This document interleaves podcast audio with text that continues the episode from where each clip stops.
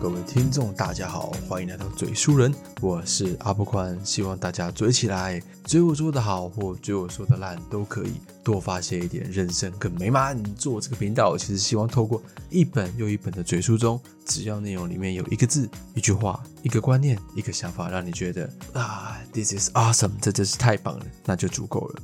好，今天我们来回到我以前一直很想要做的事情，就是十万个为什么。人生有太多太多的人知识，我们只知道结果，可是我们不知道过程，或者说为什么会变这样。例如，哎，对不对？一般的玉米可不可以做爆米花吗？这个问题，我相信很多人没有思考过，很多人也没有探究过。而阿布宽就是在吃烤玉米的时候，突然想到，哎，为什么烤玉米的时候为什么没有变成爆米花，而是变成？香甜软糯的烤玉米，嘿嘿，不知道了吧？阿不宽当下他是在我，我讲我在夜市吃的时候就觉得纳闷，怎么想也想不透。所以于是我就查了查，啊，原来并不是所有品种的玉米都能做成爆米花。夜市常见的水煮玉米、烤玉米都不行，只有爆裂种玉米才可以。干这个名字听起来他妈有够中二的，爆裂种玉米，你不觉得听起来很酷吗？爆裂种玉米，爆裂种玉米。爆成爆米花，哇，我觉得好酷。好，这我相信大家就会问了，啊，为什么听起来好酷？这种爆裂种玉米籽粒啊，它本身是比较小的，比较坚硬的，而且本身是呈现所谓的半透明状。遇到高热，就是说它的温度比较高，容易爆开。主要就是用来做爆米花使用。它的籽粒本身有圆形，还有水滴形，然后平常的颜色是以黄色。最为常见。那半那种玉米籽啊，它是一种硬质的淀粉，之所以会爆裂，是因为加热时水分膨胀，水汽被硬质的淀粉包覆后，出现所谓的压力锅效应，到临界点之后，玉米粒就会爆炸。一般常见的这种所谓的玉米种类是什么？甜玉米呀、糯米玉米呀，这种是盛产于所谓的云林、嘉义、台南，拿去加热是不会变成爆米花的。这样大家知道了吗？OK。这些小知识其实阿布宽真的很喜欢，因为过程往往比结果更重要。知道了过程就不会忘记结果，不然只知道结果不知道过程，很容易就忘记了。那我相信上面这一段，我我希望是大家认真去听、去理解，未来这个知识就不会忘记了。尤其是我特别讲过的爆裂种玉米，干好酷！干妈这个名字我真的好喜欢，爆裂种玉米，我叫爆裂种阿宽，哎，很帅啊，对不对？我记起来，记起来，很喜欢。好。今天讲的这些冷知识，我们来进入正题。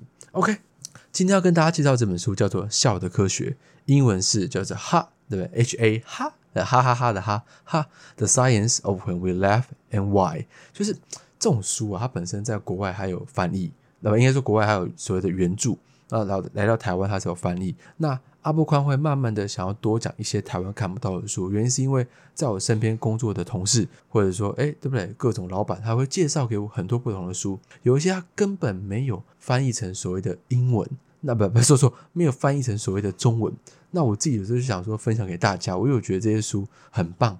那这要等我看过之后，我才能够分享给大家。可是我觉得我光是听到里面有一些部分内容，我都觉得相当受用了。所以，诶，我就想讲一些就是台湾看不到的书，因为台湾看得到的，你们就自己买来看就好了，对不对？你们听我讲，说真的，只是想要比较简便而已。可是我想做的是，我想要分享的是更多是国外才有的，台湾有可能有，有可能没有，我不管。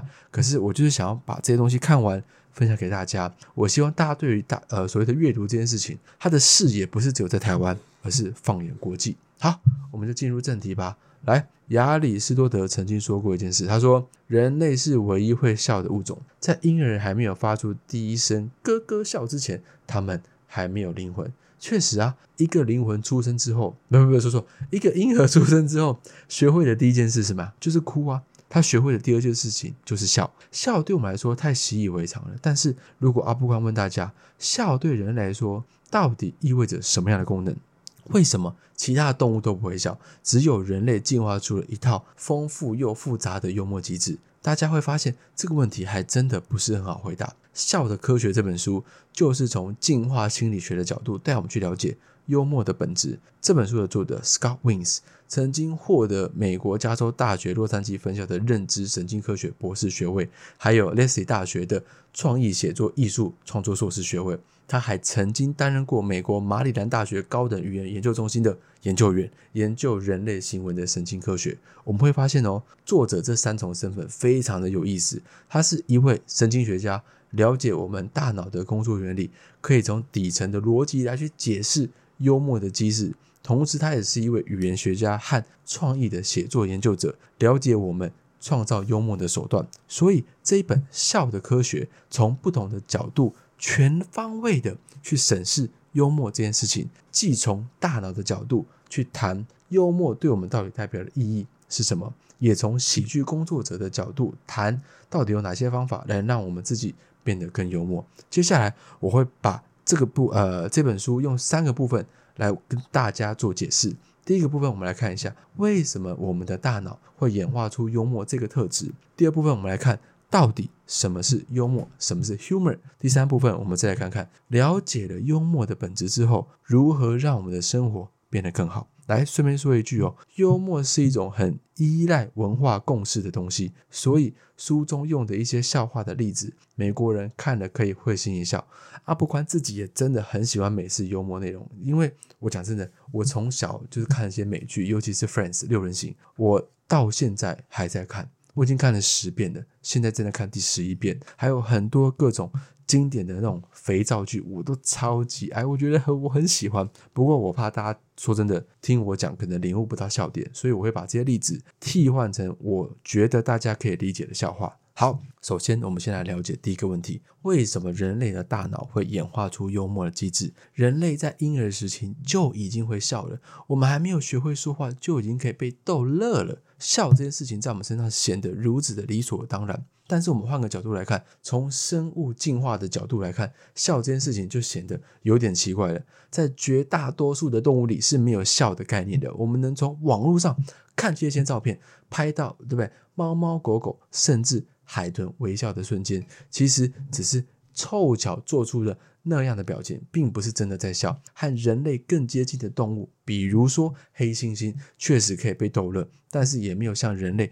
这么的频繁，有科学家统计过，我们平均一天会笑十五到二十次，而且人类是唯一一种会大笑不止的动物。如果笑得特别厉害，我们可能还会会笑倒在地上。如果你从人类的角度走，应该讲演化的角度来看一看，你会发现这个机制太不可思议了。想象一下哦，一万年前，两个原始人在聊天，一个说：“哎呀，九天，我听了别人的笑话，太好笑了。”另外一个说：“是吗？”那你给我讲讲，对不对？说了笑话之后，两个人捧腹大笑，满地打滚。一只大老虎顺着笑声就走过来了，一看，哎，两个原始人，对不对？笑得满地打滚，跑都跑不动。那我就不客气了，吃吃爆你们！所以大家听到这边就知道，对于原始人来说，笑这功能。不仅没办法帮助他们在残酷的大自然的环境中存活，甚至可能带来危险。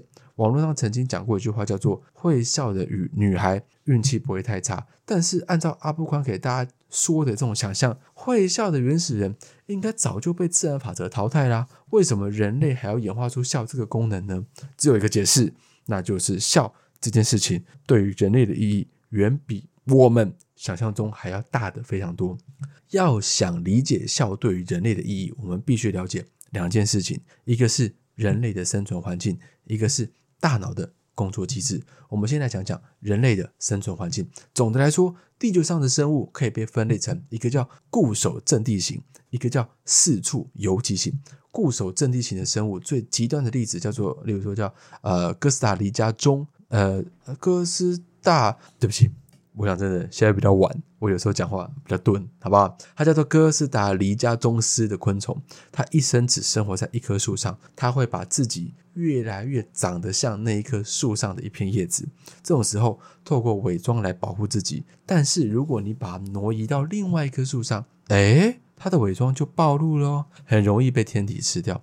而人类走了另外一条路，成为典型的四处游击型生物。别说是从一棵树挪到另外一棵树了，就算是从赤道挪到北极，人类也可以顽强的活下来。不过，四处游击有四处游击的麻烦，人类在迁徙的过程中，总是不断的在面对新的环境，消化新的讯息，应对新的挑战。所以，人类必须应呃建立一套。快速应对挑战的处理系统，让自己勇敢的去探索并且敢于思考，解决新的难题。问题是，人类天生是不愿意主动思考的，因为怎么样？大脑是身体最耗能的器官，我们的大脑只占全身重量的七 percent，但却会消耗二十到二十五 percent 的能量。也就是说，大脑就是一台超级电脑。功能超级强大，但实在太耗电了。出于节约电费的考虑，能不开机就尽量别开机。但是如果不动用这台超级电脑，人类在四处游击的时候就没办法解决一路上遇到的各种问题，没办法去适应不断变化的环境。最后，人类别出心裁，另外建入了建立了一套所谓的奖励机制。每一次启动这台电脑，我们就对不对产生一个所谓的奖励。或者说，我们只要解决一个新的问题，产生一个新的知识，我们学习了，我们就给自己一个奖励。这个奖品叫做多巴胺。对多巴胺，大家肯定不陌生。这种物质会让我们产生所谓的愉快的感受。科学家们研究发现，多巴胺和幽默也是紧紧相关联的神经传导物质。曾经有一个神经科学家做过实验，他给受试者看过一些漫画，同时用核磁共振仪去监测他们的大脑。给受试者的漫画是经过选取的哦，一半非常好笑，另外一半超级无聊。实验结果是，脑袋里有一部分区域只对好笑的漫画有回应，而这个区域恰恰负责的就是多巴胺的分泌。还有神经学家做过研究，让音乐家聆听杰出的音乐作品，和让他们看喜剧片。豆豆先生大脑的反应是差不多的，同样都能感受到快乐，所以幽默就是大脑进化出的一种愉悦制造系统。哎，不过我就讲真的哦，我临时来打断一下。这个在我稿上是没有的。讲到豆豆先生了，我到现在其实还是很爱豆豆先生。不晓得大家有没有看过，我真的很喜欢他的表演。豆豆先生的表演，嗯，有一种自然的荒诞，一切都在这个所谓的情理之中，但总是有一些意料之外，让观众看的全身觉得哇，好好笑哦，感觉这就是身边的一个好朋友发生的有趣的事情，看完都会自然的会心一笑，甚至会心狂笑。那豆豆先生本身在剧中的时候，会让你忘掉。他这你是在看一部剧，你知道吗？他就是一个很真实发生的故事，演的他妈的有够自然。荧幕上的豆豆先生就是有一点笨拙，有一点幼稚，有一点耿直，有一点腼腆，有一点短路，有一点秀逗。他身上的喜感就来自于你我身边可能发生的日常生活。我最喜欢的是他的表情，他的表情很有张力。今天喜怒哀乐悲，任何的表情在他的脸上。看起来就是这么的自然浮夸，但是又是这么的天然。所以说真的，他的戏剧里面的呃，整个戏剧里面通常是没有对白的，但是因为就是这样，无声胜有声。我很喜欢这样的戏剧方式，每一次看完我都觉得哇，干好好笑，心情好好。而豆豆先生就是用这样的戏剧幽默来让我愉快。所以来哦，大家看哦，幽默对心理产生的效应，对每一个人都是一样的。都是多巴胺涌进大脑，使我们感觉到喜悦。那什么时候会产生多巴胺？就是我们在面对问题找到解答，或者是了解世界产生心智的时候。柯南道尔的福尔摩斯全集中曾经有一个情节，有一段时间大侦探福尔摩斯一个案子都接不到，穷极无聊的他竟然靠给自己注射吗啡来寻求刺激。在福尔摩斯看来，解决难题和吗啡一样，是可以让人上瘾的。了解大脑的工作原理之后，我们就会发现福尔摩斯的看法是正确的。比起吗啡，多巴胺还没有副作用。甚至有科学家去想啊，猿呐这种所谓的猴子啊，之所以进可以进化成人类，主要靠的就是多巴胺。因为多巴胺让我们更敢于去做泛滥和冒险的决定，不管是身体上或者是心理上，都把我们变成追求刺激的人。总是换着花样来让自己的生活变得更有趣，这就是幽默对于人类的第一个意义。幽默是我们给自己的奖励。让我们更愿意用所谓的大脑去解决问题，获得薪资。其实，幽默对于人类还有第二重意义，那就要讲到我们大脑的工作机制。我们的大脑相当复杂，有无数的神经元互相连接，形成四通八达的神经网络。更神奇的是，大脑并不像我们想的那样子哦，有一个最高的所谓的最高法院来决定我们的言行。大脑更像是一个吵吵闹闹的议会，呃，台湾议会。好了，没有了，不讲不不讲政治，不讲政治。如果你需要我讲，你跟我讲，然后早一天我好好的来讲这政治。好来了，没事没事。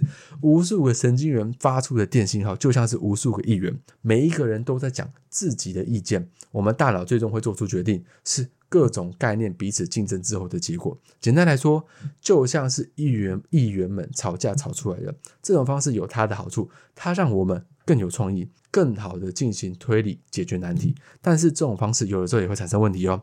阿布快让大家想想，我们的大脑里总有不同的声音在争吵，不同的概念在冲突。还有用刚才那个比喻。一大群的议员，要是能吵出一个结果来，我们的大脑就能做出一个决定。要是他们吵不出一个结果来呢？如果人脑像电脑一样，面对冲突的讯息无法处理，那有可能就是宕机、死机。但是人脑不会。当我们在同时面对两种甚至更多不协调的概念时，如果实在解决不了，最后的方式就是什么？笑啊，laugh 啊。球啊，那就是幽默对人类的第二重意义。幽默是我们在面对内在冲突时一种自我解脱的方式。我们的大脑会经常处理困惑或者模棱两可的情境，但是我们的心思也是会犯错啊，或者能力不足没办法解决出答案。最后我们会把自己陷于复杂的泥淖里，这时候我们就会感到焦虑。而幽默可以让我们解决内在的紧张。来，所以大家看到，幽默对人类有两种意义。一种是奖励机制，让我们乐于思考、乐于获得薪资；同时，幽默也是一种保护机制。如果我们的思考能力不足，陷入到冲突或者模棱两可的环境，最后的处理方式就是 laugh 笑扯啊，让我们的大脑才不会宕机死机。所以，不管在前面我们去引导，在在哎，对不对？或者是后面我们去保护，幽默都是为了思考服务的。可以说，人类学会了笑，就是为了让自己。更好的思考，OK，在大家理解什么叫幽默对人类的意义，接下来我们就能回答第二个问题了：什么是幽默？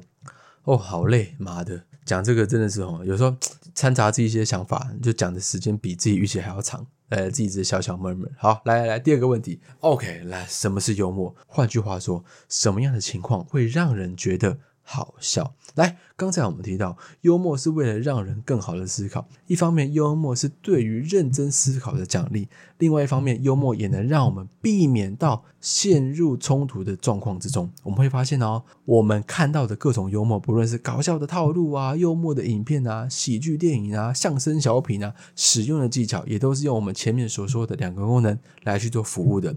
幽默类型有分很多种。不同的研究者有不同的分类方法。书中还有提到一种说法，他是这样说的哦：幽默至少有四十四种独立的类型，但是这么多的幽默手段，大部分都是朝着两个方向去努力的。一种叫做创造新知，另外一种叫做认知冲突。阿布宽先来讲讲什么叫创造新知。我前面有说过，为了让大脑更加努力去思考，人类进化出了一种幽默，是作为一种所谓的。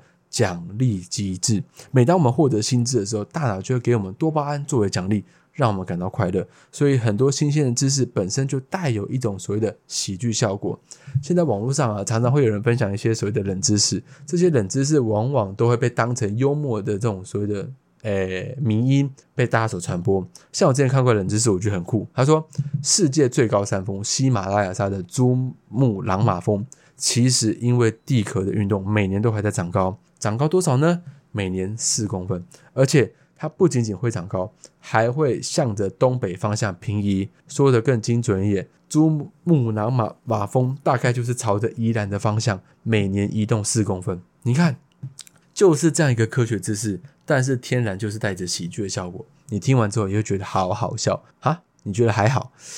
好吧，我我我啦，我觉得很好笑。来，再举个例子，国外的，国外的一个科学杂志专门搞了一个搞笑诺贝尔奖，每年的九月会评选。阿布宽帮大家念几个近年来获奖的研究成果，例如说啊，生物学家找到了人们怕蜘蛛的原因；心理学家研究出一套方法，看眉毛就能判断谁比较自恋；物理学家研究出所谓的浣熊是怎么排出立方体的粪便的。语言学家发现，人类所有的语言里面都有“哈”这个词。来哦，同样是简单的薪资，本身就带着戏剧的效果。这就是创造新知类型的幽默，而第二种幽默就是认知冲突型幽默。啊，对不起，我讲这我讲太快。我刚刚上面讲的就是所谓的创造所谓的新知类型的幽默，然后我接下来讲的是认知冲突型的幽默。前面阿布宽有提到，幽默对人类的第二个意义是什么？就是当我们的大脑在面对复杂而且冲突的讯息的时候，哇，我不知道该怎么处理。为了不让大脑进入所谓的宕机的状态，最后的解决方案是什么？来回答，你你你你你回答。就是笑，所以很多的笑话就是靠这种所谓的认知冲突来制造喜剧的效果。最简单的例子就是说，像是诶，中国大陆哈，有很多什么相声啊，或者民间戏曲啊，不约而同都会有一种节目的类型叫做颠倒话，就是说每一句话都不符合真实情况。例如说，东西大街南北走，街上看见人咬狗，拿起狗来打砖头，反被砖头咬了手。还有什么？吃牛奶、喝面包、夹着火车上皮包，对不对？每一句话都不符合情理，不符合常理。可是因为这样子的显示，就出现了所谓的喜剧效果。这就是制造冲突、冲突认知的幽默方式。其实说真的哦，除了我刚刚讲这两种，还有第三种创造幽默的方式，就是把前面两种结合起来，先制造冲突，再找到一种意想不到的解决方案，让人有一种豁然开朗。获得薪资的感觉，哎，对不对？这样的方式就像是坐云霄飞车，全世界的云霄飞车，不管你后面怎么冲、怎么飞、怎么翻滚，前面都需要一个轨道，一点一点的上升，一点一点的前进。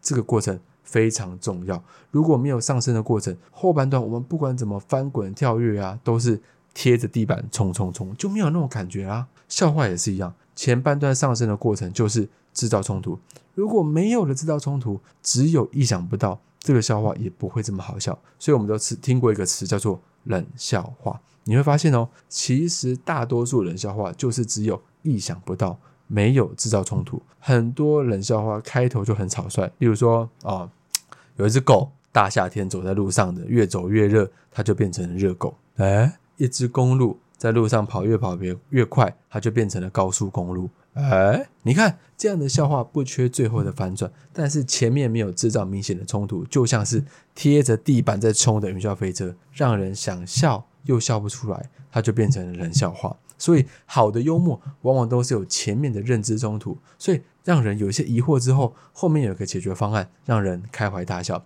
曾经有一个德国作曲家在晚年写了一首。小提琴协奏曲故意在中间的地方加入了一个听起来很突兀的音符，听众听的时候就觉得啊，有点刺耳。他可能会想啊，这这这是不是我听错了？但是接着听，同样的音符又会再出现一次。听众被迫预先的假设，用全新的态度去聆听。当他再听到的时候，反而会有一种哎，对不对？中了乐透的愉快的感觉。听到这个音符就会会心一笑。大家有没有觉得很酷啊？哎，相声里还有一个传统节目叫做八马褂，对不对？或者就是把你的马褂，古时候的长袍马褂的马褂有个扒掉，这是一个很典型的这种结构，就是表演者有甲、乙、丙三人，甲和乙两个人在聊天，甲吹嘘自己啊满腹经纶，腰冠满呃腰缠满贯，很有钱，但是说话特别的不靠谱，漏洞百出。比如说啊，我去餐厅吃饭，一只烤鸭从窗外飞了进来，还有。昨天刮着大风，风大到把我家里的院子里都刮到了墙外面的。还有，他买了一大批高头大马，结果这匹马掉到茶碗里淹死了啊，对不对？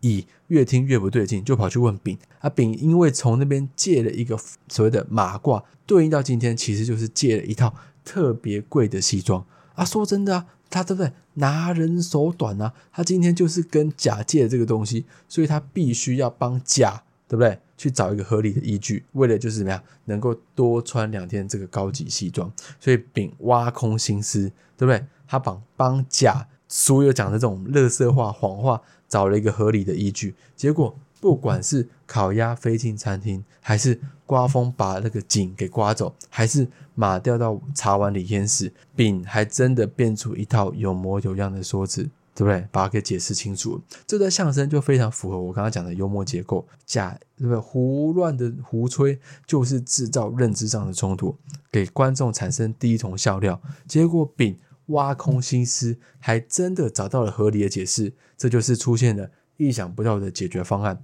产生第二种笑料。阿布宽这边总结一下哦，喜剧的手段多种多样，但是幽默的类型大概就分三类：第一种叫做制造冲突，第二种叫做什么制造新知，第三种就是把前面两个结合在一起，先创造了所谓的认知冲突，再拿出一种意想不到的解决方案，这就是最经典的一种幽默方法。好。刚才大家跟着阿布宽一起了解了幽默对人类的意义，也了解到了什么情况下会产生幽默的效果。接下来我们看第三个问题：了解了幽默的本质之后，如何让我们的生活变得更好？人类进化出幽默的机制，就是为了帮助自己。更好的思考，所以大家可以把幽默当成是思维的锻炼。幽默可以增加我们的健康，帮助我们和他人相处更加融洽，甚至会更加聪明，就像是体能锻炼一样，我们的身体维持良好的状态。不过，不管是体能锻炼或者是大脑的锻炼，如果不注意方法，一味的瞎练习，反而会适得其反。所以。这本书作者就给出了三条非常，我觉得我讲真的，我觉得很重要的建议。他说，第一条建议就是要区分所谓的正向幽默跟负向幽默。前边呢，对不对？我们在谈论所谓的幽默时，都是在说幽默的好话。其实并不是所有的类型的幽默都是好的，有一些幽默反而会伤害我们或他人的心理，这种就叫做负向幽默。负向幽默主要分两种，一种是攻击式的幽默，挖苦别人啊，戏弄别人啊，或者是以别人贴身的缺陷取乐。这种就是典型的攻击式幽默。使用攻击式幽默的人，用看看似好笑的方式把自己武装起来，其实那是一种用幽默表达对他人的敌意。另外一种是自我挫败式的幽默，这种幽默不是让别人难堪，而是把自己当成是玩笑的目标。这种就是自我价值低落的防御机制。简单来说，不管是害怕别人嘲笑自己的某个缺陷，对不对？我就自己先嘲讽，用这样的方式来保护自己不被别人嘲笑。你会发现哦，这两种负向幽默都有一种相，都有一个相同的关键词，那就是嘲笑。负向幽默要么在嘲笑他人，要么就在嘲笑自己。总之，打压一个人自尊的方式来换取别人的笑声，这是得不偿失的。不管是攻击式幽默或者自我挫败式幽默，这样的玩笑开久了，都容易让人。体验所谓的沮丧啊、焦虑啊，或自尊心的低落，也会让人和人之间的关系变得紧张。反过来，有一些幽默方式反而是对我们的健康有利的。这种方式叫做正向幽默。正向幽默也有分两种，一种叫做融洽式的幽默。融洽式幽默程度高的人，喜欢说好笑的事情，分享机智的妙语。来娱乐朋友，还喜欢说一些这种笑话来降低人跟人之间的紧张关系。融洽式幽默对自我的心理和人际交往都有很好的帮助。另外一种正向的幽默类型就是自我争议式的幽默，这种方式喜欢用好笑的观点来看事情，即使身处在麻烦之中，也能够发现事情的光明面，用幽默来保持正向的态度。我们常说的苦中作乐。就是典型的自我争议式的幽默。正向幽默会让人之人与人之间的紧张关系，或者是遇到的挑战，都变成让自己笑出来的事情。这样的幽默可以增加一个人的自我价值，也能让人与人的之间变得更紧密。俗话说：“笑一笑，十年少。”但其实幽默也有优劣之分，只有正向幽默才能让我们的心理和生理变得更健康。请大家拜托拜托听我的来。多多在生活中寻找这样的幽默。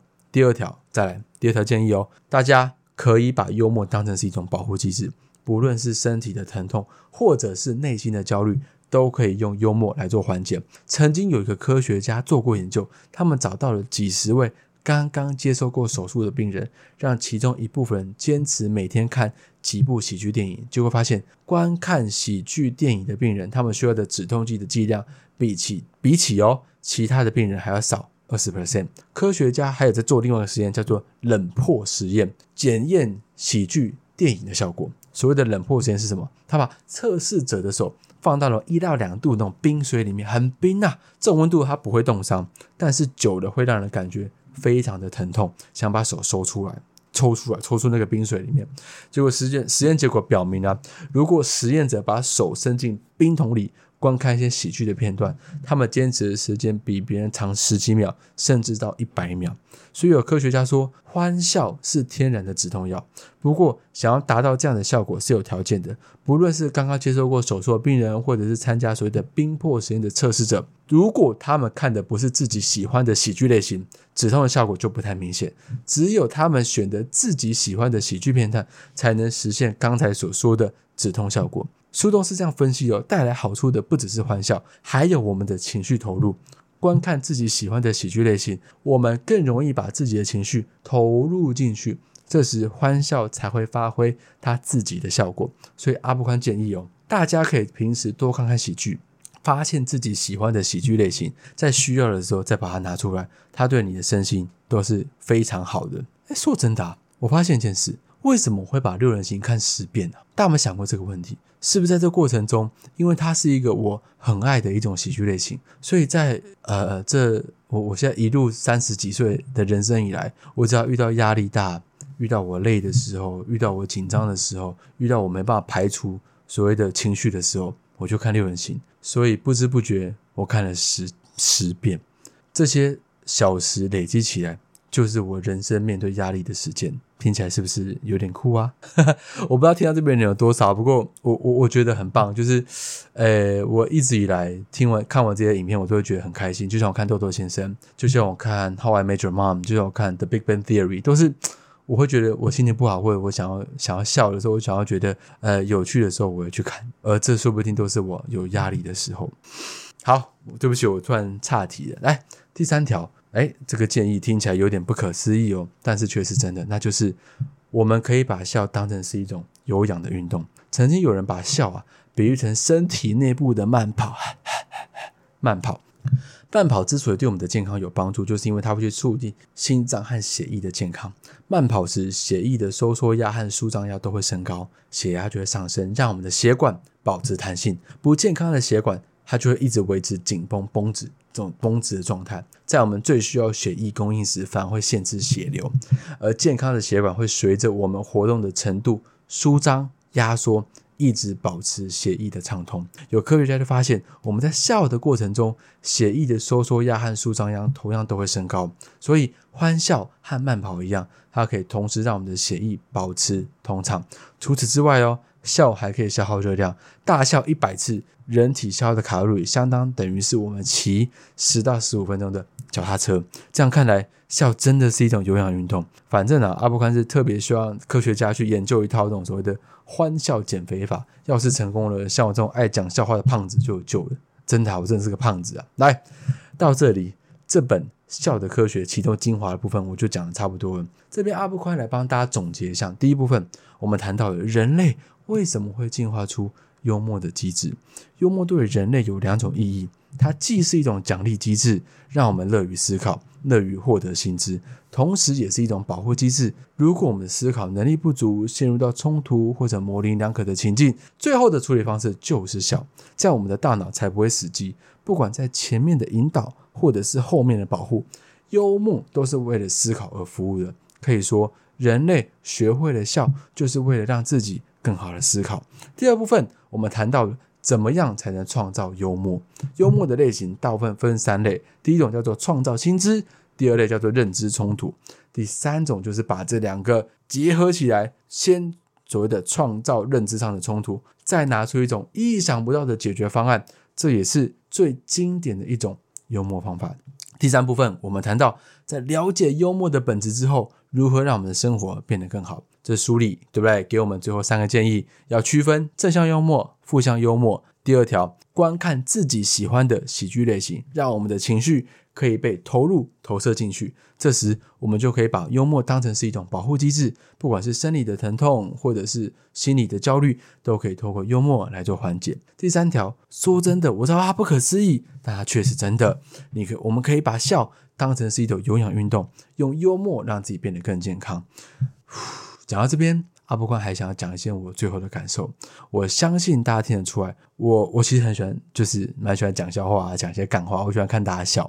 那我其实我对幽默这件事，其实我内心其实一直以来就有一些矛盾，就是说我常听别人说，他说啊，对不对？欢笑是人生的良药。另一方面，我又听说，对不对？啊，喜剧的内核往往是悲剧啊。我也看了很多台湾啊、外国啊，对不对？只要是做喜剧创作的人，很多时候到最后。他其实都是不是这么的快乐，甚至会忧郁。我就一直在想，到底幽默是一件好事还是坏事？直到我读了这本书，我找到了答案。喜欢对不对？就是喜剧的创作者，迫于产出这种所谓的喜剧的压力，他们会使用所有可以使用的喜剧手段，也很难免的就会使用很多负面幽默。就像台湾的贺龙，不管是嘲笑别人或者贬低自我，用尊严换取的幽默，最终就会为他们带来痛苦。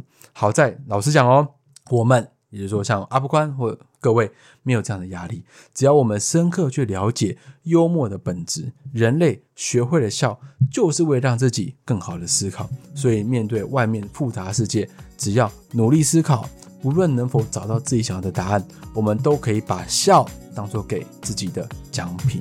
好啦，这集就到这里，我们下一集再见哦，啵啵。